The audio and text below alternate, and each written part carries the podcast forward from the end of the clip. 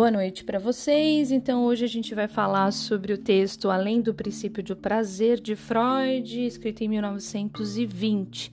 Antes da gente falar propriamente do texto, acho que é interessante porque vai auxiliar vocês que leram o texto pensar sobre. Eu vou tentar contextualizar o momento histórico em que foi escrito o texto, né?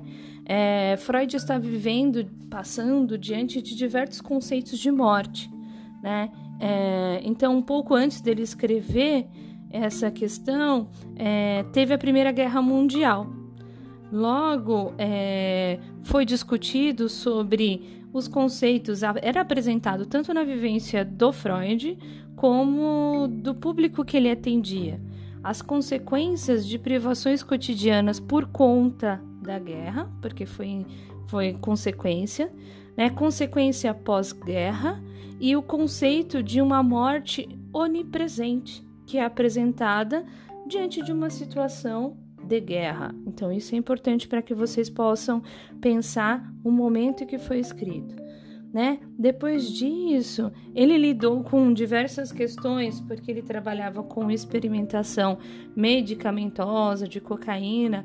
Um dos amigos dele é, faleceu, né, por conta de de overdose, e isso também proporcionou, era uma pessoa muito próxima, que proporcionou um mal-estar para pensar sobre a pulsão de morte, bem como, um pouco mais para frente, uma das filhas dele, é, a Sophie, ela morreu, né, em apenas cinco dias depois de ter adquirido aí a gripe espanhola, né, que matou muitas pessoas no mundo, né, é, traz aí uma proporção até maior do que é, o Covid-19, mas é, foi num momento parecido, que também era um vírus, que as pessoas não conseguiam é, lidar com, com a situação preventiva e ele perdeu uma filha. Né? Então, aí ele começa a pensar um pouco sobre essas questões de pulsão de morte tá? Então isso isso é importante. Então ele contra motivação, né, a partir dessas hipóteses, né, desses conflitos, para que ele possa apresentar e escrever esse texto, né? É, e é importante também pensar que aí dentro da história de Freud ele vai lidando com diversas questões de lutos, diversos conceitos da história ele presenciou e vivenciou o nazismo, ele perdeu quatro das cinco irmãs que ele tinha para diversos campos de concentrações, né? É, e depois ele foi refugiado na Inglaterra, e lá foi quando ele foi concluindo todas a, as, as outras pesquisas até que ele veio ao falecimento. Então é importante você pensar que foi nesse contexto. Então, além do princípio do prazer de Freud, né, nesse texto, ele apresenta um modelo de prazer e desprazer. Nesta obra, ele faz uma tentativa de responder algumas questões.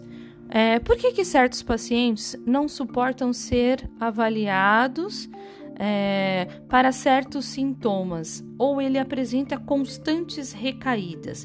né? Ou seja, ele não consegue elaborar, ele não consegue passar por uma pulsão de vida, ele não consegue sublimar, ele não consegue ressignificar e tem constantes recaídas. Aí ele também vai fazendo outras perguntas. Por que há pacientes que reproduzem compulsivamente uma experiência traumática? A gente já falou um pouco sobre isso na aula de neurose, que são a neurose de trauma, neurose de guerra, é, neurose de destino, que vai apresentar necessariamente alguns movimentos compulsivos de experiências traumáticas.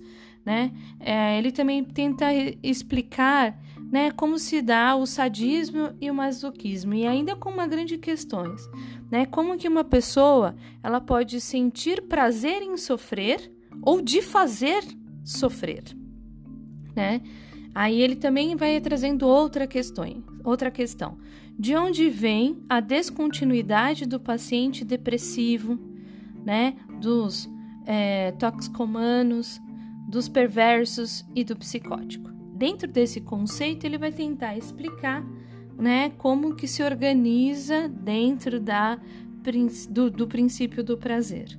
Lembrando, o princípio do prazer para Freud é quando, diante das ressignificações, dos recalques que são apresentados ao longo da vida, o sujeito ele ultrapassa a barreira e ele encontra uma substituição que ele coloca como um prazer moderado, né, que vem como uma possibilidade de prazer é, e de ressignificação do sujeito né? Então, quando ele vai falar sobre a condição do princípio do prazer e da condição sublimatória, é como se o sujeito ele saísse de um estado e ele fosse para outro.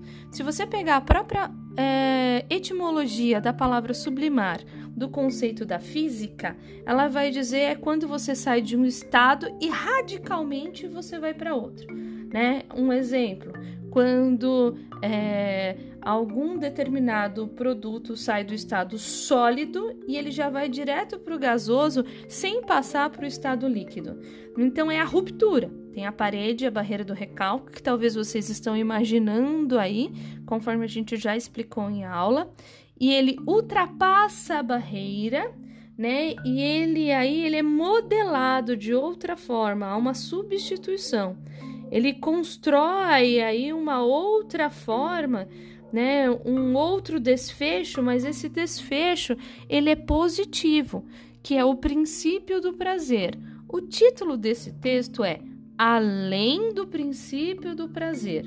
Ou seja, o que faz algumas pessoas não encontrar esse sentido ou essa substituição ou a, é, essa nova modelagem que leve a uma ressignificação de vida, tá?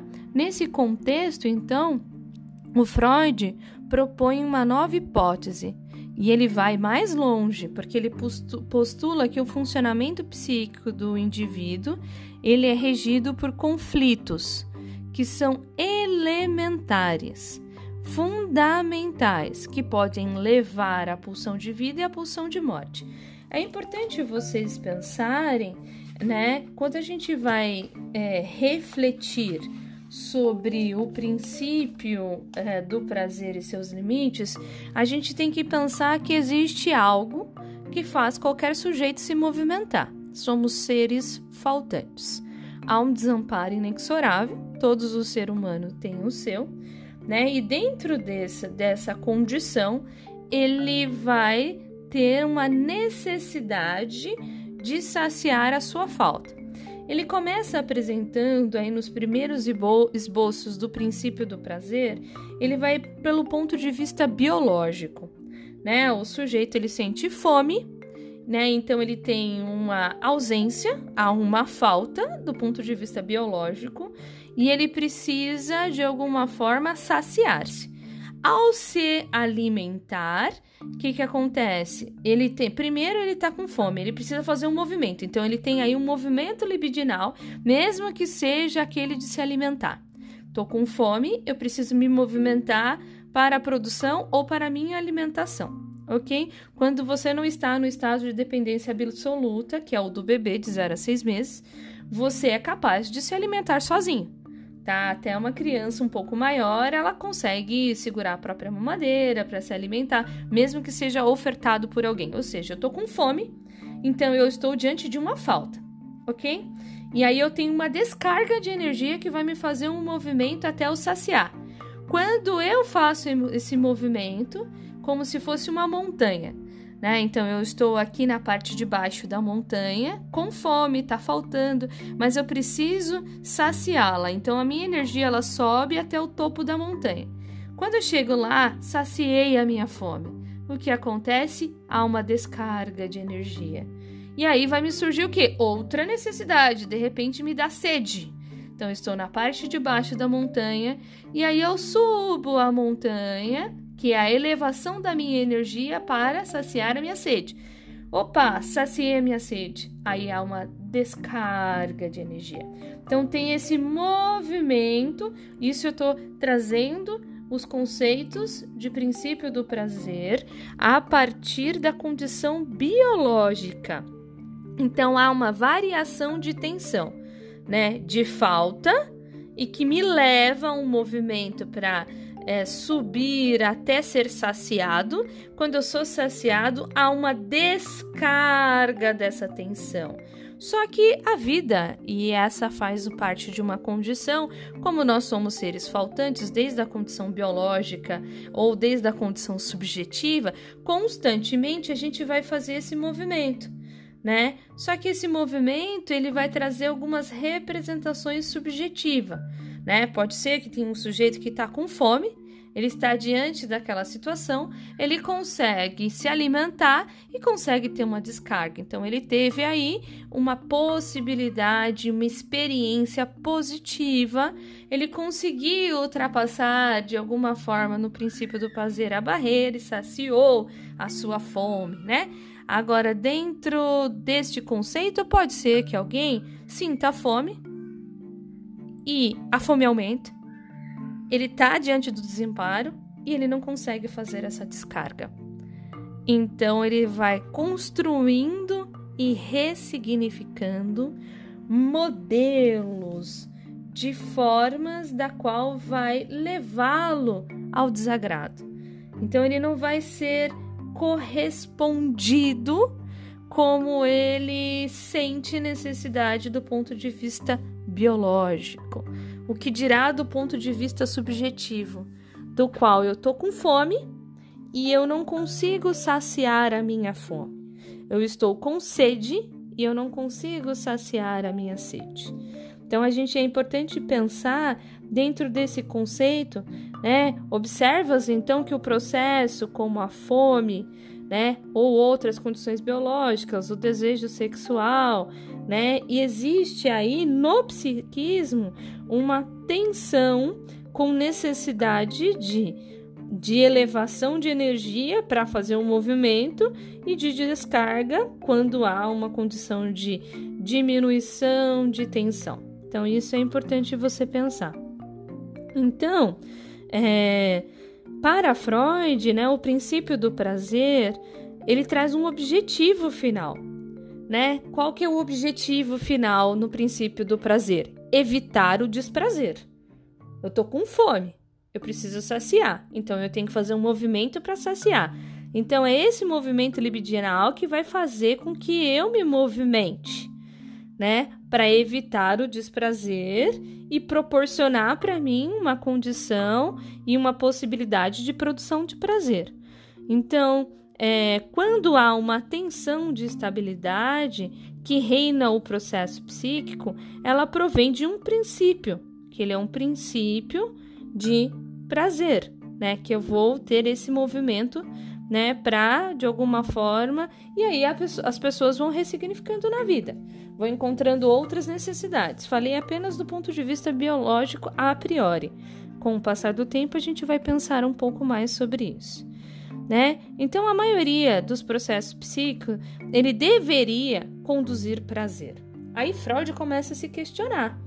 Poxa, mas todos eles deveriam conduzir prazer, todas as possibilidades, porque é esse o manejo do princípio do prazer. Aí ele escreve o título deste texto: Além do princípio do prazer. Além de, do prazer que existe esse movimento, existe alguma coisa que não possibilita o prazer para o sujeito. Né? Aí ele tem uma frase dentro do próprio texto que ele diz: Portanto, devemos admitir isto. Conclui: existe um psiquismo, uma forte tendência ao prazer, mas algumas outras forças ou condições se opõem a isso, de modo que o resultado final não pode corresponder sempre a uma tendência de prazer. Como eu disse para você, aquele que está com fome, né, ele precisa encontrar a forma de saciar essa fome, e ao saciar, talvez ele não tenha aquela descarga total ou que proporcione ou que vá em busca do objetivo que é evitar o desprazer, né? Uma possibilidade que eu coloco para que vocês consigam entender, por exemplo, diante da condição é, biológica da fome, tem um filme que está sendo bastante repercutido que é chamado O Poço. esse filme ele vai falar sobre possibilidade de desprazer por não saciar a fome, né? Então é, é um poço com diversos andares, né? Quem está nos andares de cima, ele recebe o banquete, são os primeiros a comer, e quem está nos de baixo, ele vai comendo o que falta, né? Ou não tem comida. Então eles vão ter que encontrar uma forma de saciar a fome né? Então, diante disso, é, Freud fala: existe alguém, alguma coisa que está além do princípio do prazer, né? Aí ele começa a trazer algumas questões, né? É, quais são então as forças que se opõem a essa satisfação da punção que leva ao princípio do prazer? Em primeiro lugar, ele coloca aqui o princípio da realidade, porque é o princípio da realidade, por exemplo, que faz o sujeito ultrapassar a barreira uh, diante da situação. Por exemplo, eu estou com fome, com a minha realidade, fome, eu preciso comer, então eu tenho que dar um jeito de encontrar um alimento para me saciar. Então, esse é o princípio da realidade. Na realidade, eu não consigo só de pensamento saciar a minha fome. Eu preciso de outros recursos para saciar a minha fome. Então, esse é o princípio da realidade. O princípio da realidade, ele também é o que vai auxiliar o sujeito à tomada de algumas decisões. Na aula anterior, nós falamos sobre a escolha do vínculo amoroso, né? Que o sujeito ele é capaz de encontrar o amor quando ele é capaz de estar diante do princípio da realidade e perceber que as maneiras que ele ressignifica o outro, ela vai trazer aí é, um desinvestimento total de prazer, porque eu não posso só viver em função da minha subjetividade na escolha do sujeito amoroso, e também não posso me sujeitar apenas à subjetividade do outro que quer que eu me submeta, né? Porque aí não existiria dois seres, existiria alguém que se molda para alguém né? Ou é, alguém que de alguma forma se sujeita, né, a ser um servo voluntário do outro. Na condição do princípio da realidade, na condição amorosa, é quando o sujeito consegue entender que são duas pessoas com individualidades diferentes, com subjetividades diferentes, é, com escolhas diferentes e que decidem juntos compartilhar, né? E entre outras questões das quais a gente já conversou na aula anterior. Então é importante pensar aí é, que aí a gente coloca aqui em primeiro lugar é o princípio da realidade que vai fazer o sujeito ultrapassar a barreira do recalque, né, para encontrar uma forma, né, provisória ou é, para diminuir o desprazer, estou com fome, eu preciso, no princípio da realidade, comer, né? E, e saciar o meu desprazer, que é a condição da minha falta, né? Então, essa é ela encontrar um caminho que me leve a essa condição de prazer. Um segundo lugar, ele é produzido pelo desprazer, pelas funções que ele coloca, que seria as funções de pulsão de morte. O desprazer ele é provocado, né, pela percepção das pulsões, né? Ele proporciona aí um determinado incômodo, ele proporciona um determinado perigo, né? E de alguma forma esse sujeito ele tenta ressignificar fazendo uma substituição desse desse desprazer, né? Ele vai fazer uma substituição de uma situação traumática por uma outra ressignificação que não vai ser a mesma da sublimação, que vai levar à pulsão de vida. Ela vai proporcionar aí, então, uma outra situação traumática que vai levar a uma condição de repetição e de um impulso reprimido que vai ser apresentado. Então, no filme Opôs, o sujeito está diante de uma fome, ele está no último andar, quando as pessoas que estavam nos primeiros andares comeram toda a comida e chegou até ele. Ele precisa sobreviver, ele precisa encontrar uma forma de sobreviver. Então ele vai fazer uma substituição, ele vai conseguir fazer uma forma que não vai ser a do, do princípio do prazer para saciar a sua fome. Ele vai estar relacionado com a possibilidade de saciar, mesmo que ele use da violência para brigar pela comida, mesmo que ele use da violência de matar o outro para se alimentar.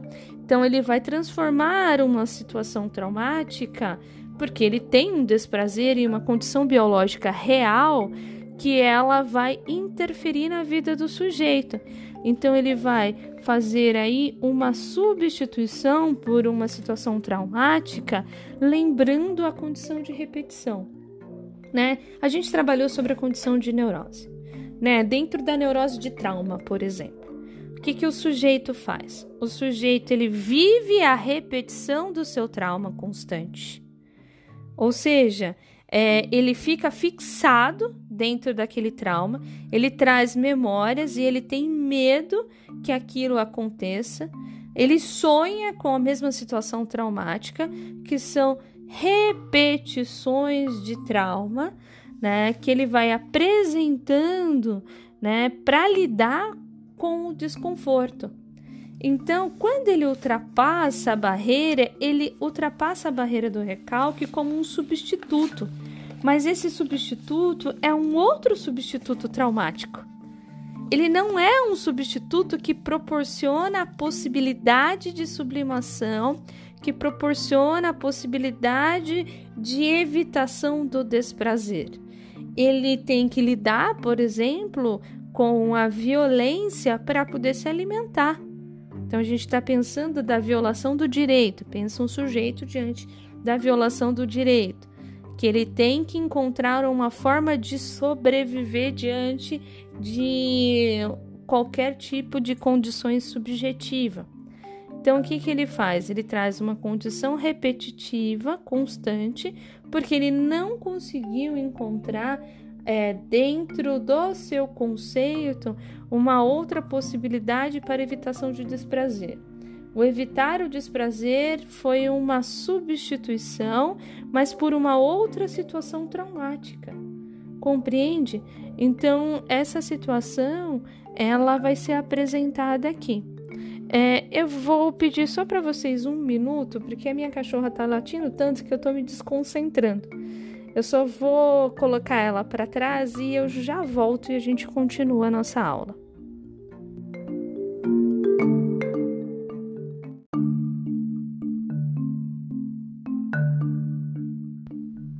Então, é, complementando a nossa primeira parte da aula, né, a gente vai falar um pouco sobre a neurose traumática. Né? E dentro dessa neurose traumática, alguns conceitos de Freud que ele vai falar sobre o jogo da criança, sobre as fontes de repetições, né? Como eu disse para vocês, as pessoas elas estão diante do desprazer, a fome, por exemplo, elas precisam saciar, mas como elas não conseguem saciar, elas encontram uma outra forma, que é um outro, outra forma de ressignificar a condição de desprazer, que também pode ser uma condição traumática, e elas passam a repetir porque elas não conseguem encontrar uma forma de pulsão de vida. Elas não conseguem, de alguma forma, fazer uma descarga que leve a um movimento que proporcione a efetiva satisfação. Então, ela usa a repetição para tentar dominar a experiência dolorosa. Né, dentro do poço, eu estou morrendo de fome, eu preciso comer. Para isso, eu preciso competir, para sobreviver, para encontrar uma forma de saciar minha fome. Então, aquela experiência traumática que eu vivi, eu vou tentar fazer uma repetição constante dentro desse movimento, dentro de algumas escolhas, sendo que a primeira, ela foi aí dentro de uma situação traumática. Dentro da neurose de, de trauma, ela se, se sucede, né, como um choque capaz de pôr a sua vida em perigo e ela manifesta aí algum determinado de, é, sintoma de angústia. Sintomas variados, eles vão ser apresentados também dentro das repetições. É, pela lembrança, ela vai trazer, na condição do paciente, ele vai apresentar para o profissional de psicologia uma repetição constante sobre o assunto, sobre aquilo que ele está sentindo, aquela dificuldade, e de alguma forma o analista ele vai começar a perceber dificuldade desse sujeito sair daquele lugar, uma descontinuidade, né? É uma condição ali constante que ele reproduz compulsivamente falas e situações que levam àquela situação dolorosa, aquela situação traumática. É como se eles estivessem dançando sobre o trauma e eles não conseguem sair daquele lugar, né? Então ele está dentro daquele movimento constante, né, que colocou ele em choque, que ele consegue ver como uma situação de perigo. A gente consegue pensar, por exemplo, na neurose de guerra, que há uma situação e um perigo iminente da própria vida, porque ele vivenciou isso na condição de guerra, que proporciona um trauma. E aí aquele sujeito, ele depois ele consegue dentro dos sonhos, dentro das alucinações, apresentar constantemente aquele sintoma de angústia, aquele sintoma variado e repetitivo. Então, os sonhos desses pacientes, ele tem uma particularidade de reproduzir uma situação traumática e repetitiva, né? É, ele está sempre em contradição aí com o que Freud coloca da teoria clássica, né? Aí ele coloca até uma frase que ele coloca assim: nessa afecção, é, a função do sonho ela, ela não se modifica, porque a função do sonho ele é proporcionar uma forma de liberação de tensão de algo que o sujeito não conseguiu liberar ao longo do dia. Então ele passou por uma situação de dificuldade que lhe proporcionou uma angústia, que lhe proporcionou um mal-estar. E na condição sublimatória, esse sujeito ele vai sonhar com a tentativa, tanto é que sempre o sonho vai ter requisitos do dia. Quando o paciente apresenta algum relato do sonho, você pergunta: Você pode me relatar como foi o seu dia? Você vai perceber claramente a conexão que ele consegue apresentar dentro do seu dia e se aquilo proporcionou angústia, porque é a tentativa de liberação da angústia. E às vezes, pelo próprio sonho, a pessoa é, libera essa angústia, ela dorme angustiada e acorda bem. Por quê? Porque o sonho ele assumiu a sua função. Onde ele estava numa condição de desprazer, o sonho ele traz a representação subjetiva que proporciona aí uma eliminação da, da carga de tensão e esse sujeito acaba se, se sentindo bem. Nessa condição da neurose traumática, é, esse sujeito ele vai sonhar constantemente com aquela situação do trauma. É, Recordo-me de uma paciente que eu atendi, da qual ela, ela passou por, um, por uma situação traumática, né? E que foi é, um apêndice rompeu e, e ela vivia isso constantemente. Ela sempre sonhava é, se ela estava cansada ao longo do dia, o seu, a sua respiração estava ofegante. Ela sempre lembrava a situação que ela, que ela quase morreu, que o apêndice é, se rompeu. Então, o sonho dela, ele sempre vai ter essa função, né? Ele sempre vai estar relacionado para esse fim para voltar ao trauma. Ele não consegue sair. Então ele faz uma substituição por uma outra situação traumática, não por uma situação que possa eliminar a sua atenção. Né? Então essa, a gente pode perceber então que esses fenômenos de repetição, eles também são muito comuns, por exemplo, na criança. No texto que vocês leram, além do princípio do prazer de Freud, o Freud ele faz uma observação né? Que é de um menininho. Esse menininho é o seu neto, o filho da Sophie, que morreu é, pela gripe espanhola. Ele tem um ano e meio e aí ele começa a perceber, por exemplo, que o movimento que esse, que esse garoto fazia e ele prestava pela ausência da mãe. Então ele observava a criança brincando e incessantemente ela jogava uma bobina, né, de madeira, da qual ela jogava, amarrava um cordão e ela jogava, não sei se vocês lembram no texto, depois ela puxava. Freud cogitou que esse jogo ele tinha um significado de fazer a mãe desaparecer e de, de reaparecer, né? Porque ele estava diante de uma condição de dificuldade, a mãe dele havia falecido, né? E aí ele traz uma fala. É, ele se compensava para assim dizer, encenando com esses objetos que podia pegar o mesmo, desaparecendo e retornando. Aí o Freud percebeu que essas repetições tinham várias consequências. De um lado, ela permitiam ao menino transformar uma experiência desagradável em passiva, em uma atitude ativa, e de outro lado, ele lançava o objeto para longe dele, porque era o que ele estava sentindo. O menino podia satisfazer um impulso reprimido, né, e se vingando da mãe que de alguma forma ficou longe dele, né, que foi a mãe que faleceu.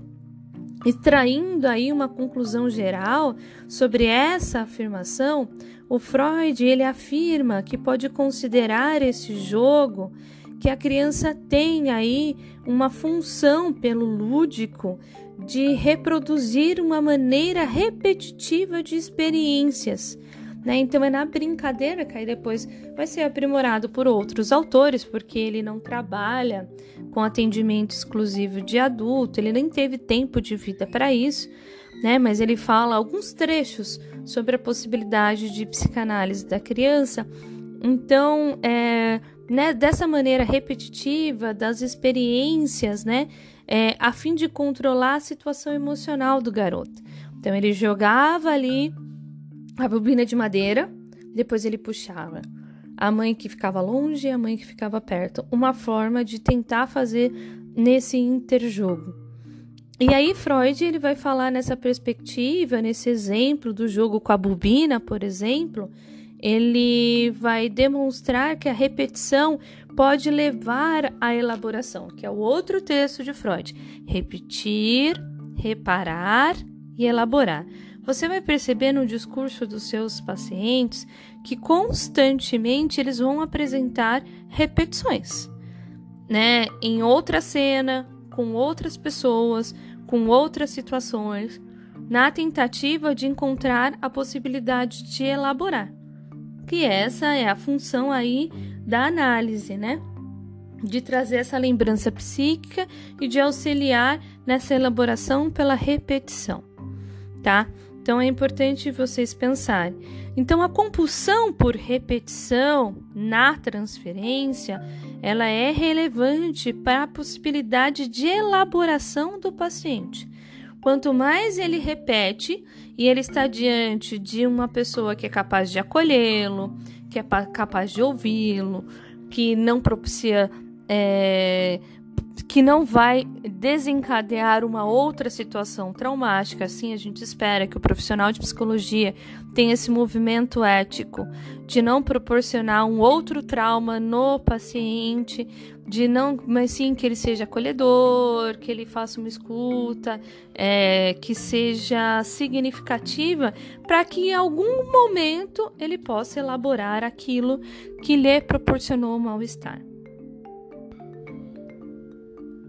Então, continuando a minha fala, a compulsão por repetição e transferência, é, essa repetição na psicanálise, na condição transferencial, ela mostra que a transferência cons consiste na reprodução de alguns fragmentos que foram reprimidos, que é, pode ser fragmentos infantis ou diante da condição do próprio do trauma.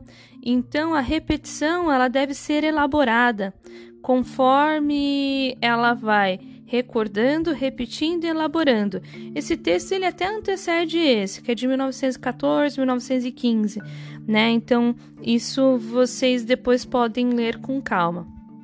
Porém, é, em certos pacientes, esse processo de tentativa de repetir constante, ele fracassa né? Que aí é quando ele vai colocar sobre a pulsão de morte, de modo que a repetição ela se torna uma compulsão por repetição.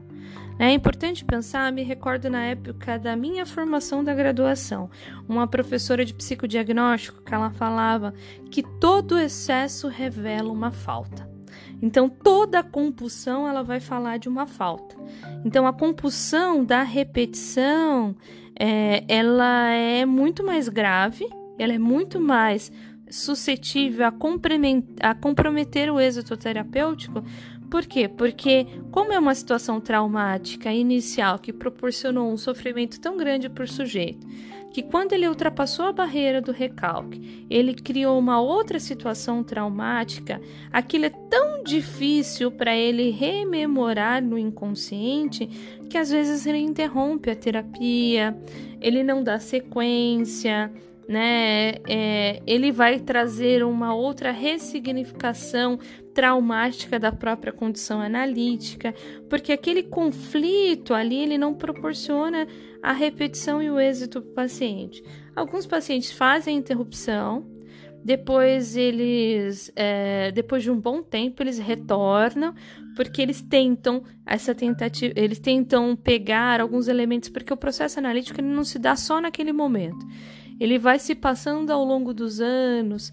Uma das falas ou interpretações da análise, às vezes, com o passar do tempo, que a pessoa pode é, entender, né?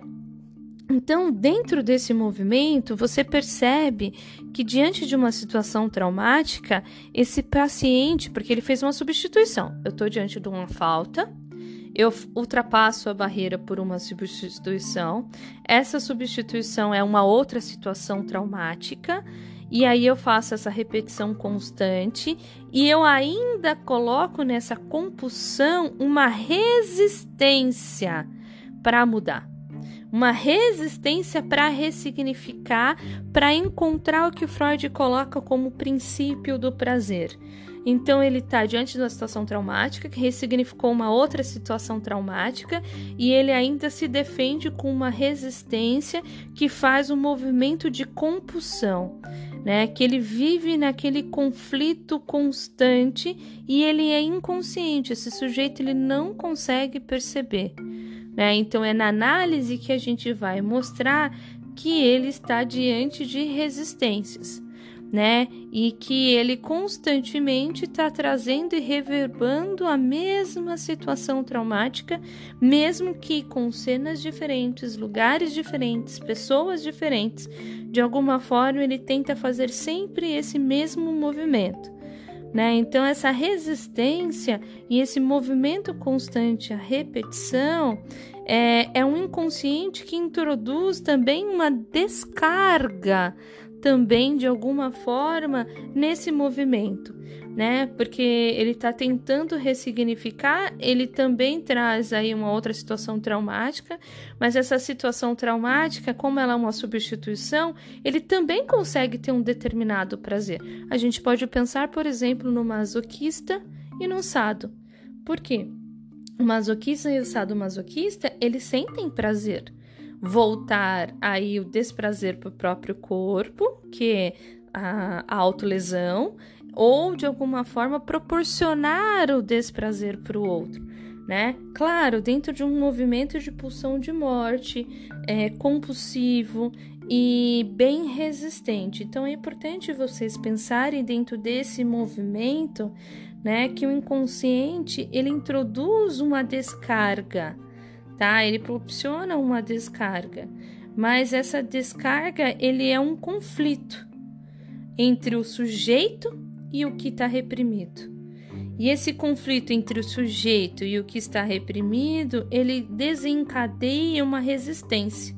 E dentro dessa resistência de mudar e de repensar como possibilidade do prazer, ele repete constantemente aquela possibilidade, porque a forma que ele encontrou, ele não teve uma outra via, né? Então aí a gente poderia pensar, por exemplo, na teoria de um outro autor pós-freudiano, que é o Winnicott, quando ele fala de tendência antissocial.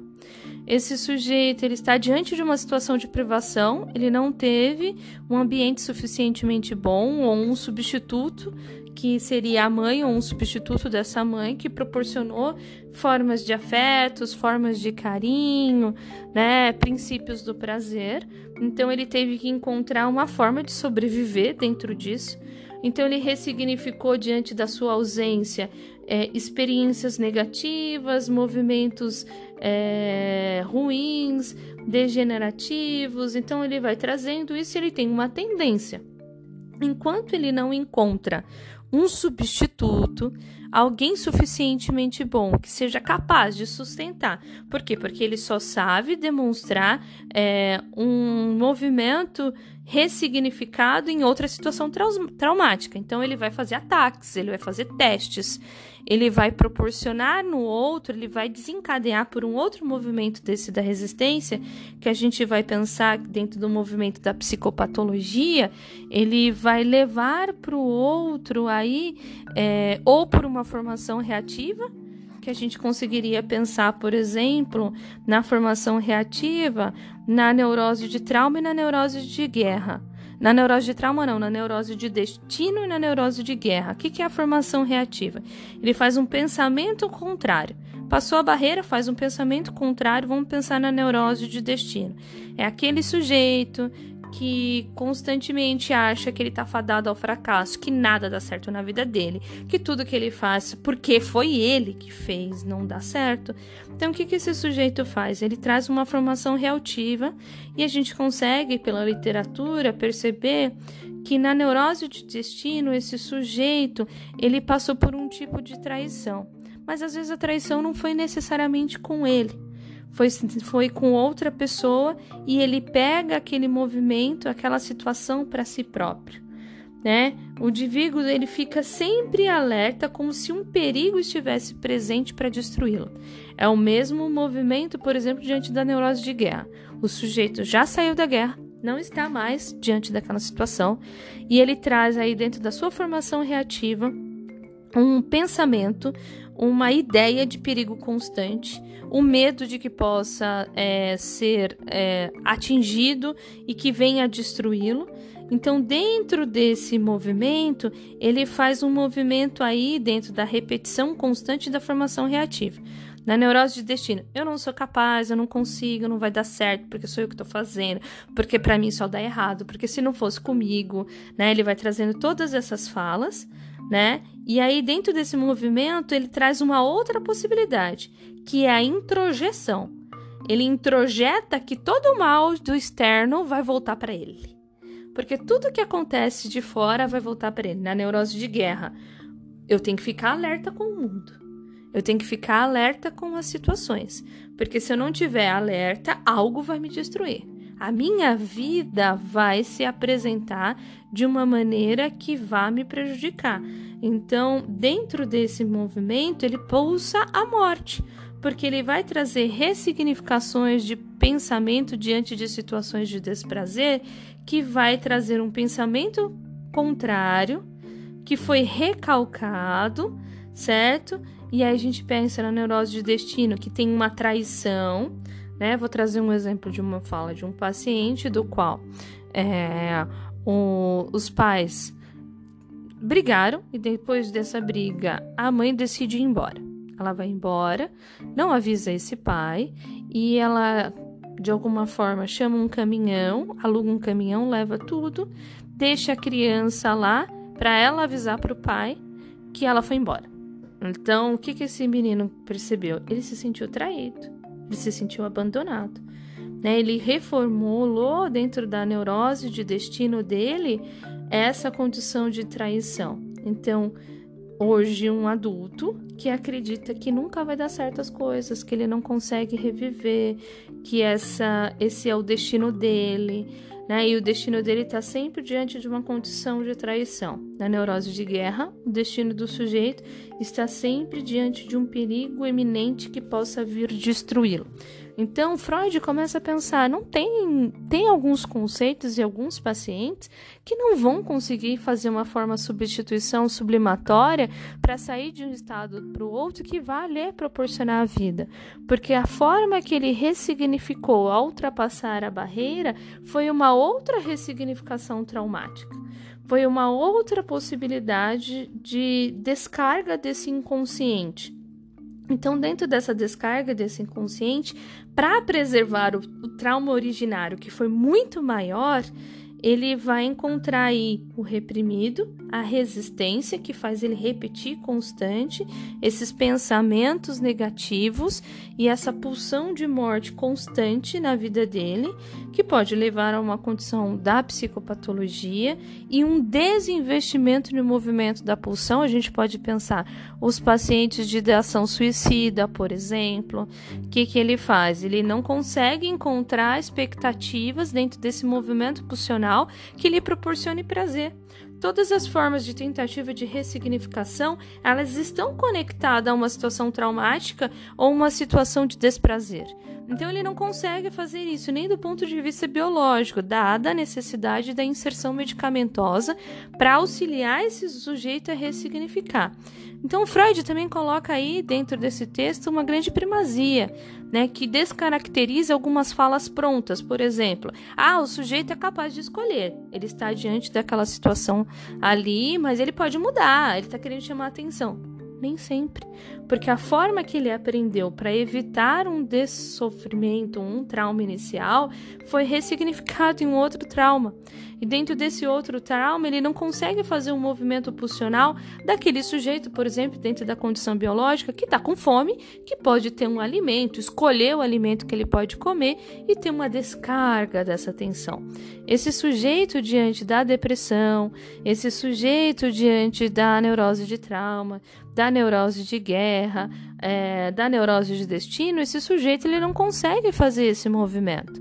E é na repetição e nesse movimento da pulsão de morte constante que, se ele estiver diante de uma situação analítica ou de alguém, um grande amigo, um grande parceiro, uma grande pessoa que possa auxiliar esse sujeito é, a lidar dentro do movimento. É, dentro do movimento pessoal, né? Quando a gente vai falar assim, por exemplo, o Winnicott vai falar que a pessoa precisa de uma mãe suficientemente boa e de um ambiente favorável para que esse sujeito possa trazer experiência e ressignificação, da qual ele possa fazer um movimento pulsional, né, do prazer, do princípio do prazer por Freud, onde ele vai ser acolhido, onde ele vai ser ressignificado. Se ao longo da vida esse sujeito ele vai tendo experiências frustradas de é, encontro com outras pessoas, de vínculos é, conjugais, ele vai ressignificando. Se ele não encontrar outra forma, ele vai de alguma forma trazer isso, né, é, como um movimento, um movimento que ele faz repetição, porque é a forma que ele consegue fazer o diálogo com ele e com aquilo que está reprimido. E o conflito, o conflito de repetição, ele é muito grande e ele é muito difícil para esse sujeito, tá? E o que, que é interessante, porque aqui a gente consegue perceber, por exemplo, quando Freud coloca sobre os pacientes depressivos, toxicromanos, os perversos e os psicóticos. É, além do movimento que ele coloca de repetição constante, porque é algo que ele reprimiu, ele está diante de uma resistência, resistência como se fosse um escudo, para que ele não encontrasse uma forma de pulsão de vida, uma outra forma de ver as coisas, porque ninguém lhe proporcionou um outro movimento. Ele usa um outro mecanismo para a liberação dessa tensão, que é o deslocamento.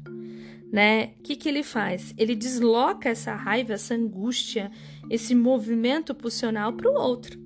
Né? Então, desse movimento é assim que a gente vai identificar. Quando a gente, quando eu digo para vocês, as primeiras identificações do paciente, quais são os mecanismos de defesa que ele está apresentando. Então ele vai, ele vai deslocar nesse movimento aí, ele geralmente ele é apresentado por preconceito, por expressões radicais, por movimento de violência, por exclusão social, é, por um movimento opressor. Ele assume esse movimento porque ele desloca aquele desconforto para o outro. Ele proporciona o sofrimento para o outro. Né? Então ele está dentro desse dessa organização e ele utiliza esse deslocamento como tentativa de liberação da sua atenção diante do desconforto. Né? Então a gente consegue perceber aí dentro é, desse deslocamento e dentro dessa projeção que ele projeta no outro esse sofrimento, né? Ele faz esse investimento para o outro, né? Para evitar aquilo que estava proporcionando é, um desconforto reprimido, um conflito entre ele, né? Um desconforto inicial. E esse movimento para esse sujeito, ele é inconsciente, ele não consegue perceber. E na função da análise, ele só consegue mudar dentro de uma condição analítica. Então, dentro desse movimento analítico, e como ele tem aí uma capacidade de projetar no outro, dificilmente ele permanece muito tempo na análise, né? Ou quando ele permanece, provavelmente o analista vai sentir os aspectos contratransferenciais, porque ele vai projetar no analista a raiva, a angústia, as falas de preconceitos, as expressões de violência, ele vai expressar no analista. E esse analista, de alguma forma, se ele for capaz de sustentar, ele vai fazer aquilo que o Winnicott coloca.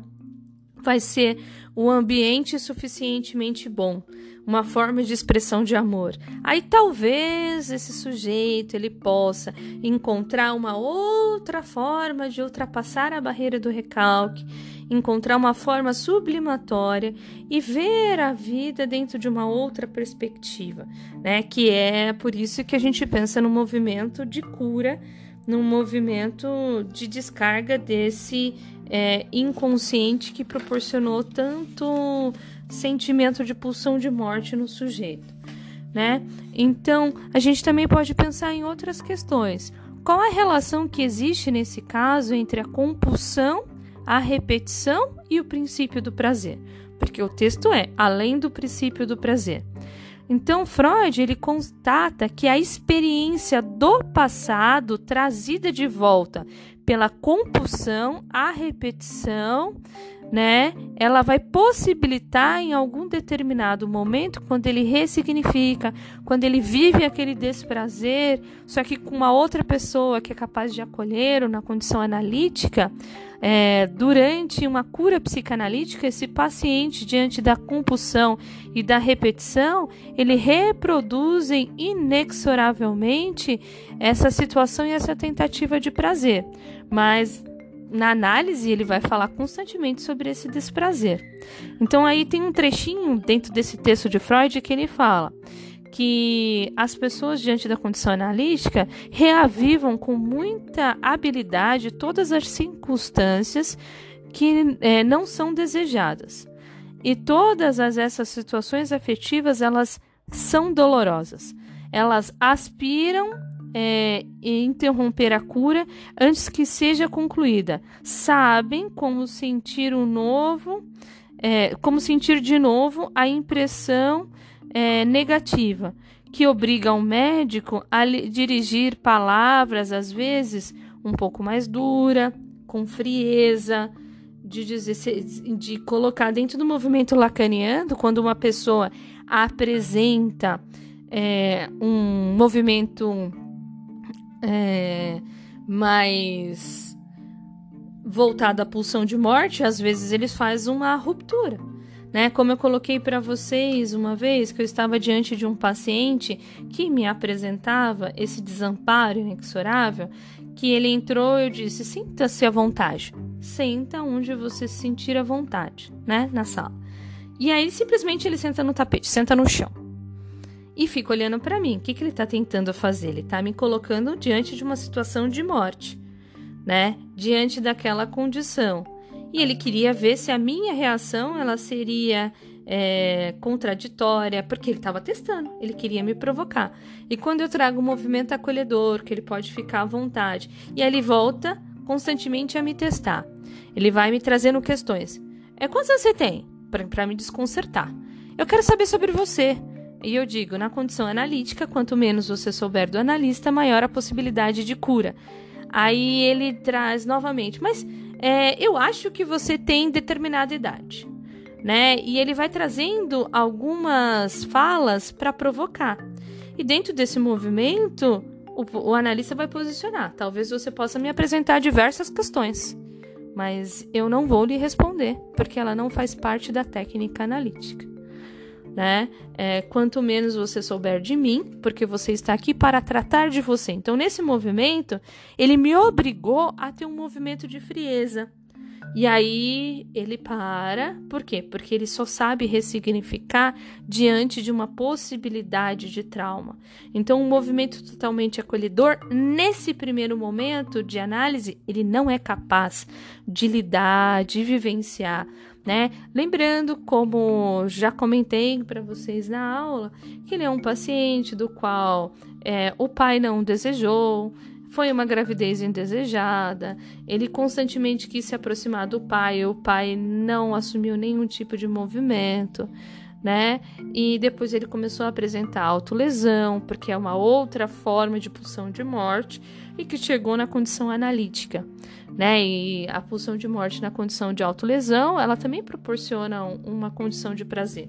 Ao cortar, tanto é que a medicina chinesa, ela se apropria disso na acupuntura, porque é, é, todo o movimento de colocar as agulhas, ela perfura a pele. Ela perfura a pele, ao perfurar a pele, depois ela proporciona uma situação de prazer de condição de satisfação. Então, a autolesão, que é uma pulsão de morte, ela vai em busca de liberação de tensão, que depois das, das, das autolesões, ela vai apresentar uma situação de satisfação para o sujeito. Então, é só para que vocês é, pensem. Então, diante dessa fala, é, encontra-se fenômenos de composição por repetição idêntico àqueles que ele vai produzir na transferência de um neurótico. Só que dentro dessa variação da neurose, é, essa ressignificação, essa tentativa de eliminação de desprazer, ela vai ser ressignificada com outra possibilidade de satisfação. Por exemplo, esse paciente que me pede um posicionamento mais frio. Olha, eu não vou te responder, eu não disse com toda essa clareza, mas eu tentei, dentro da minha forma, dizer: eu não vou corresponder ao seu desejo né? E aí, dentro dessa expectativa, porque é a forma que ele aprendeu a ressignificar a pulsão de morte. Ele não vai conseguir, a priori, encontrar uma outra forma de lidar com isso.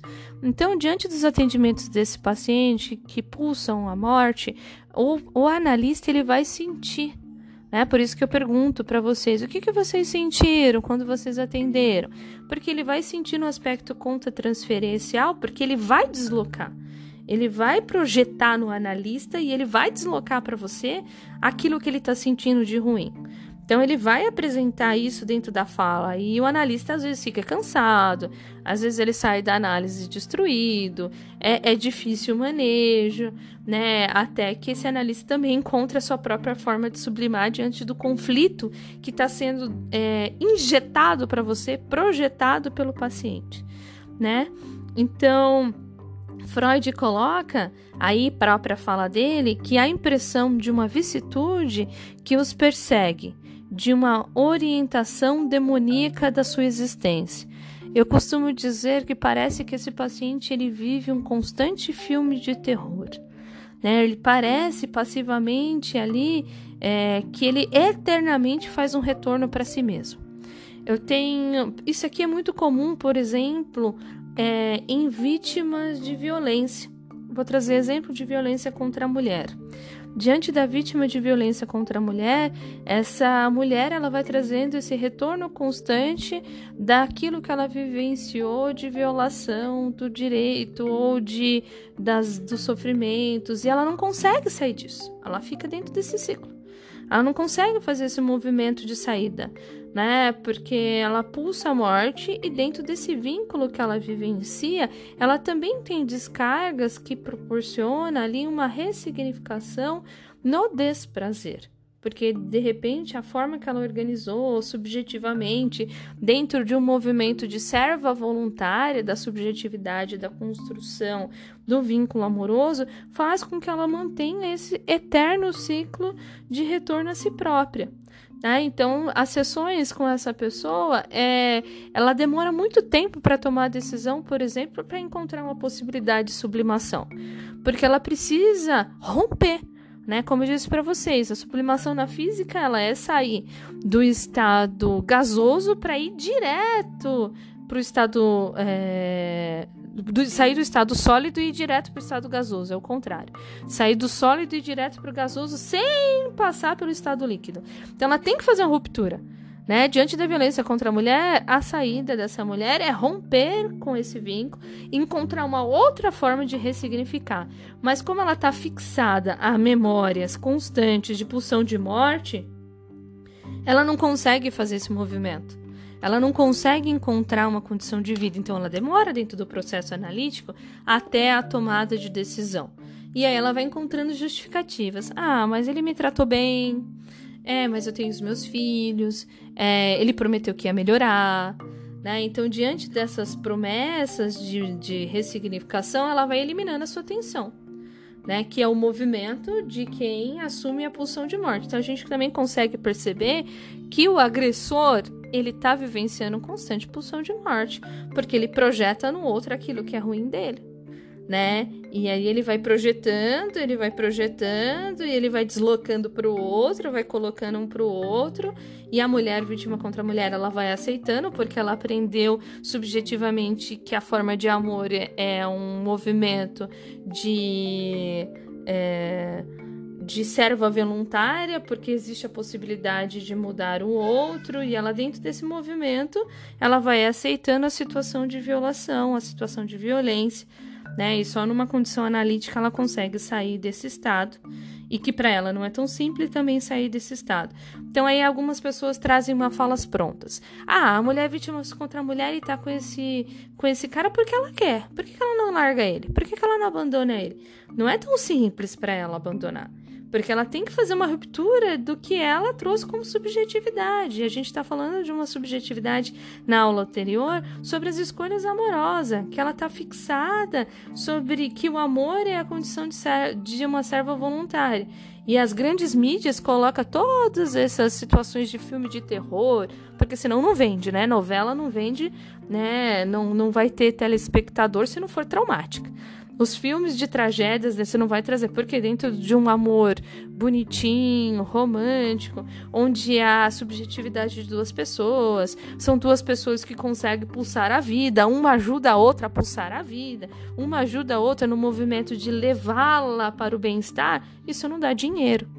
As pessoas, elas, elas precisam desse desconforto, né, ao assistir um filme, uma novela, para depois lá no final dar tudo certo. Aí ela tem aquela eliminação de tensão.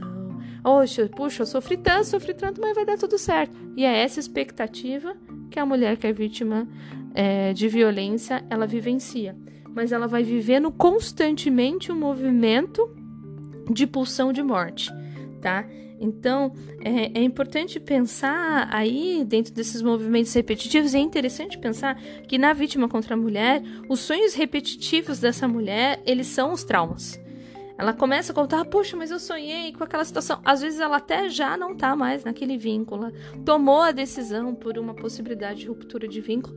E aí, de repente, ela é relembrada no sonho sobre aquilo que ela vivenciou, o abandono que ela viveu, a situação que ela trouxe, né? Porque é, ainda para ela há um, uma dificuldade de trazer um outro movimento de, de, de sublimação, que é uma substituição que leva à pulsão de vida.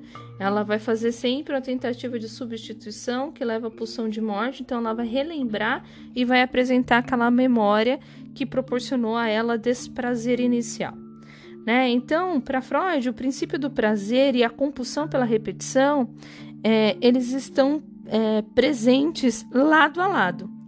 Porém, é mais fácil identificar a participação do princípio do prazer do que da compulsão, da, da compulsão pela repetição. A priori, você vai conseguindo. Agora, o paciente que ele é capaz de sublimar, gente, você vai percebendo que nas, ele vai fazendo o próprio insight, ele vai encontrando uma forma de viver, ele vai encontrando uma ressignificação.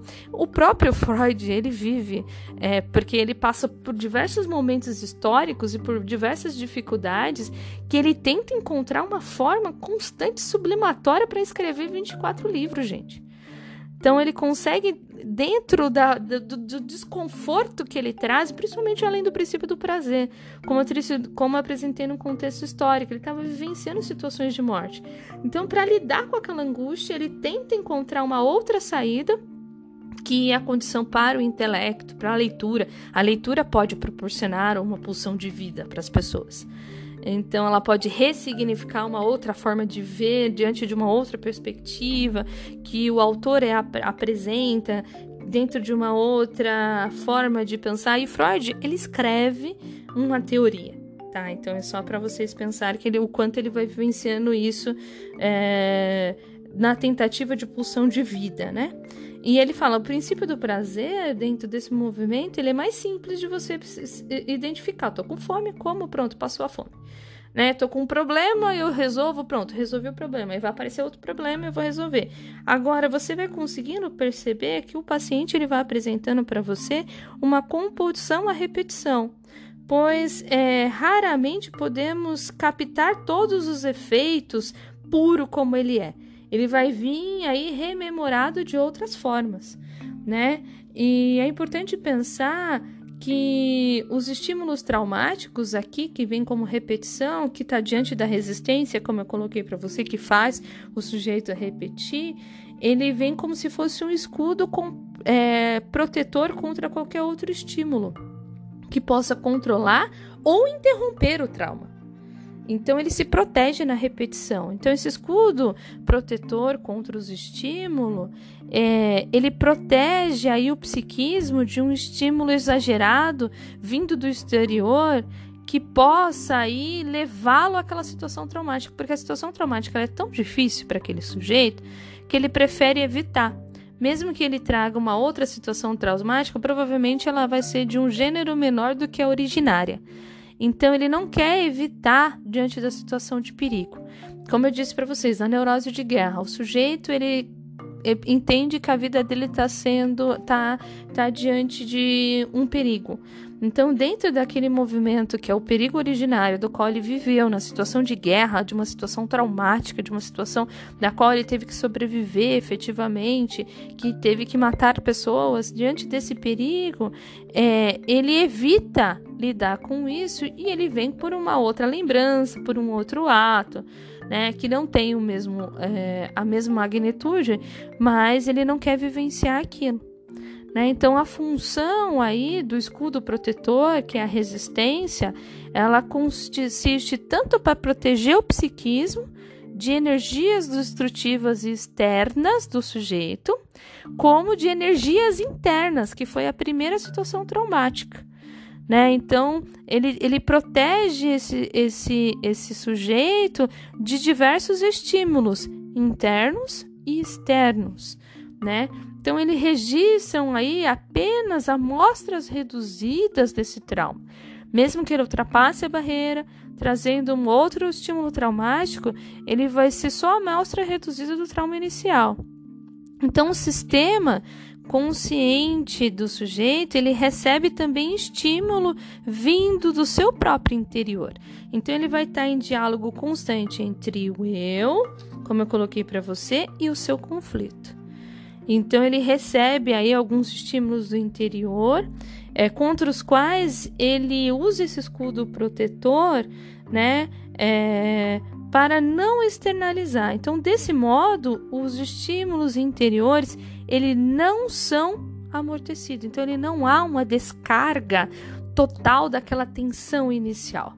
Ele não consegue né, eliminar aquilo, ou eu tô com fome, não saciei a minha fome, encontrei uma outra saída para isso. Tô falando só do ponto de vista biológico, mas tem do ponto de vista subjetivo, né? Então, é, eu não encontrei uma saída para isso, então eu não amortizei esse sintoma e aí isso daí vai me proporcionar aí uma sensação de desprazer, então eu preciso encontrar uma outra forma para iluminar esse desprazer.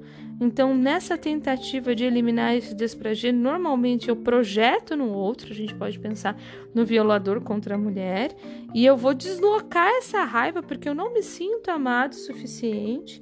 Não consigo vivenciar isso efetivamente, não consigo, então dentro desse meu desprazer eu devolvo para o outro, tá? É, eu trago uma expressão, a gente pode pensar aí os perversos, os psicóticos, né? Então a gente vai conseguir pensar dentro dessa situação. Já o tóxico, as pessoas que utilizam drogas ilícitas ou até lícitas, elas de alguma forma elas precisam de um estímulo do externo porque elas não conseguem lidar com a angústia inicial. Né? Então, ela precisa desse outro estímulo que vai trazer uma sensação de anestesia para eliminar aquela situação originária. Então, a função do analista diante desse movimento é tentar fazer esse resgate originário que causou a necessidade de utilizar o alívio da tensão. Então, os estímulos internos, eles são tratados como se vivessem do exterior mediante a esse mecanismo de defesa que ele é a projeção, devolvendo por outro. Em face dessa é, interrupção de liberação total da energia ou de uma liberação moderada pela sublimação, pela pulsão de, desculpa, gente, pela pulsão de vida, toda a energia psíquica ela se movimenta aí em um movimento de contra-investimento para si próprio. Então ele deveria eliminar aquela tensão, levar a pulsão de vida.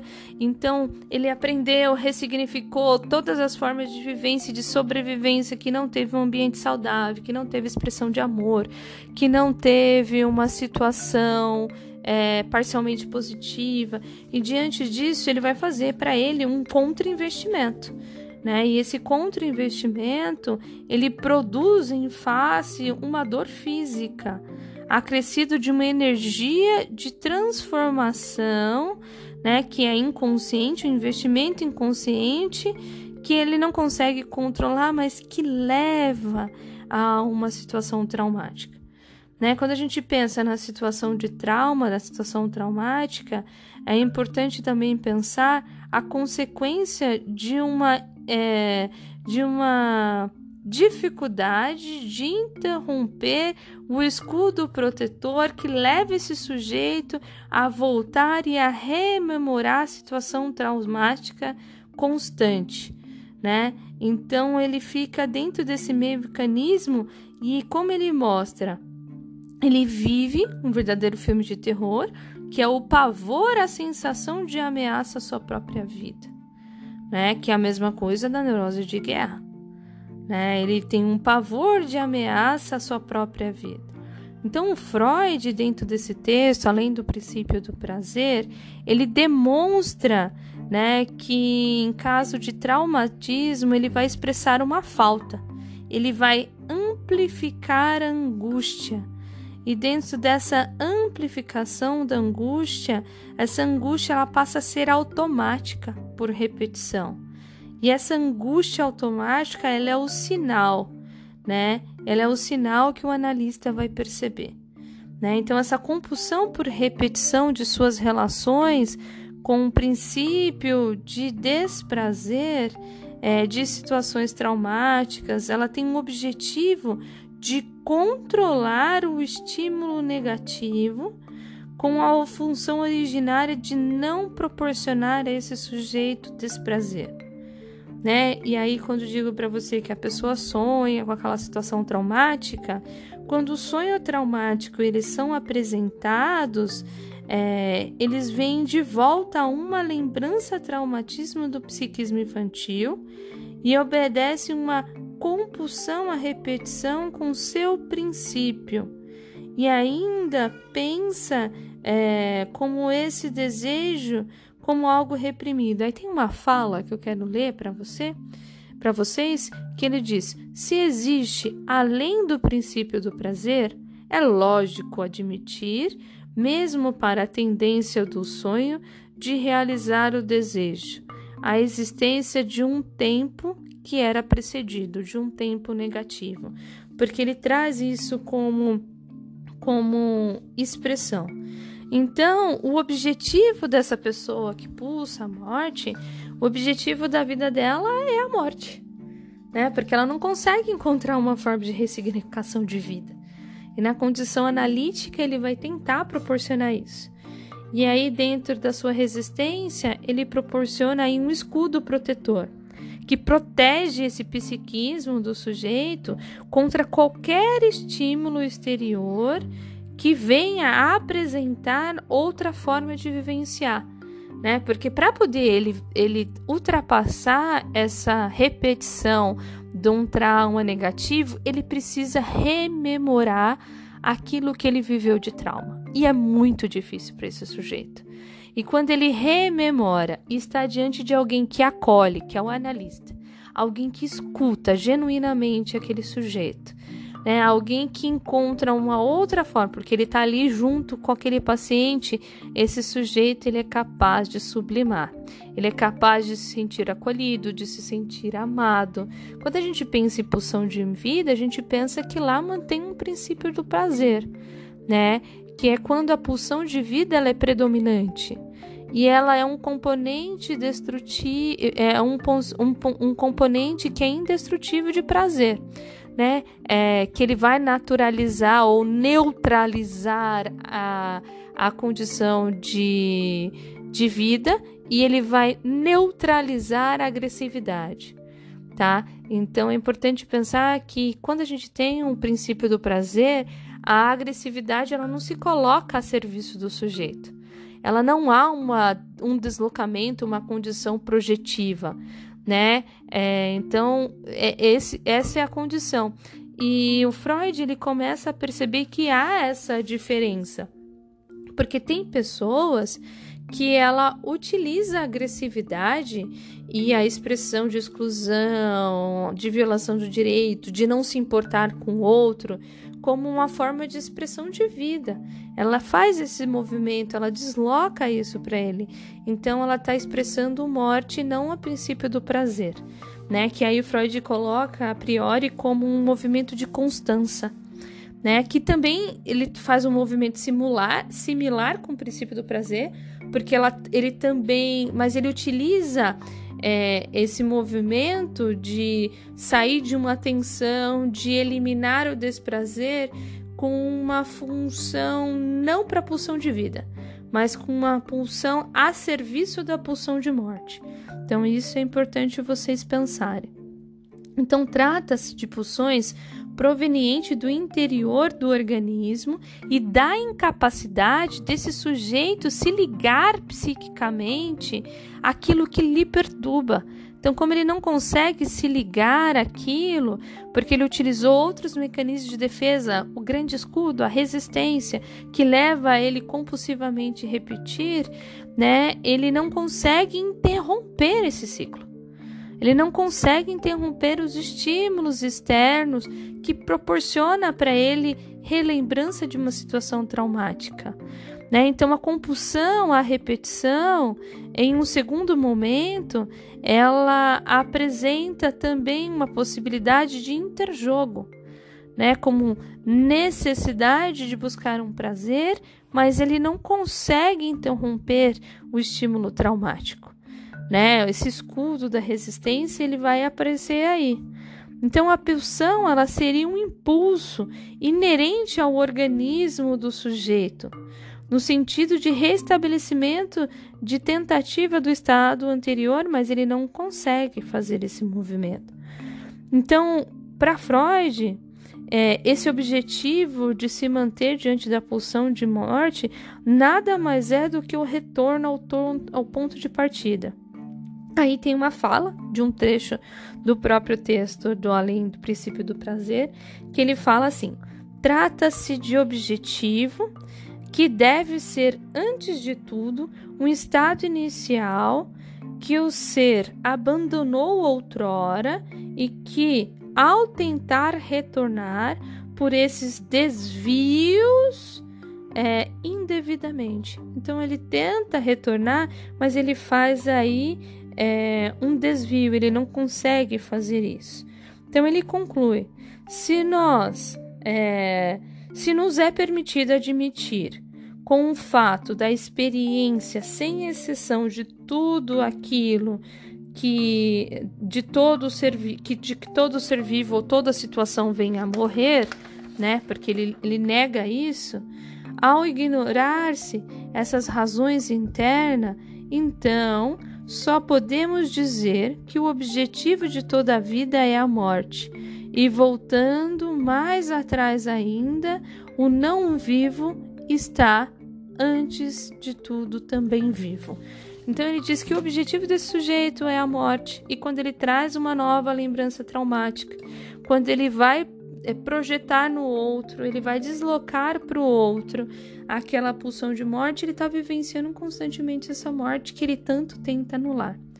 Então é preciso considerar que esse desvio do caminho produz a morte fielmente mantido pelas pulsões conservadoras, que seriam aquilo que vemos hoje como os fenômenos às vezes de uma condição da própria vivência desse sujeito, tá? Que seria a pulsão de morte. E a pulsão de vida, ela tem um outro movimento, né? Ela se opõe a essa situação.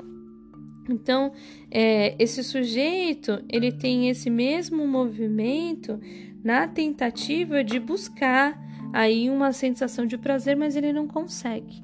Ele se lança para essa condição. A gente pode pensar, por exemplo, no masoquista, né, que ele vive a pulsão de morte em oposição da sua ternura, e ele leva a uma expressão da agressividade pelo ódio, né? Então, o masoquisto, também pelas suas opções sexuais conservadoras da vida, essa pulsão de agressão destrutiva volta para o próprio ego desse sujeito, né? E aí a gente consegue pensar que isso é uma forma primitiva de um movimento primário do sujeito.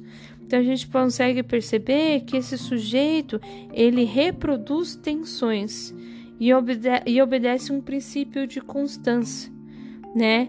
É que aí Freud coloca uma outra fala. Encontramos ali é, um dos nossos mais importantes motivos para acreditar na existência das pulsões de morte, porque é aqui que ele começa, ele foi audacioso. Ele começa a apresentar dentro desse movimento em 1920 que tem pessoas que têm mais dificuldade para passar por uma condição de cura, porque ela não consegue ressignificar com facilidade o princípio do prazer e a forma sublimatória de satisfação, ou porque ela está diante de uma privação de desigualdade. A gente pode pegar um discurso institucional, por exemplo, da psicologia institucional. A gente pode pegar aí, por exemplo, La Passade, Lorro, que eles fazem um movimento aí na condição capitalista que caracteriza, por exemplo, as exclusões de classe, onde tem o oprimido e tem o opressor. Então aquela pessoa ele já vivenciou aquilo, ela já entende aquela forma de organização subjetiva. Então, dentro dessa organização subjetiva, ela entende que ela é oprimida, ela entende que está diante daquela situação e não consegue ver uma outra perspectiva. Ela não consegue ver uma outra saída porque ela se liga ao movimento pulsional que colocou ela naquela situação de classe. Né? Ela está naquela situação de classe oprimida, ela tem que encontrar uma forma de sobreviver dentro daquela situação, mas ela não se percebe como oprimida porque ela discutiu, ela percebeu, ela vivencia geracionalmente aquela forma de exclusão. Gente, é um discurso simples que a gente pode pensar diante do movimento atual de pandemia, né? Tem pessoas que apresentam uma condição de privilégios e tem pessoas que não estão diante de uma situação de privilégio. E detalhe, ela sempre for excluída, não é só agora diante da pandemia.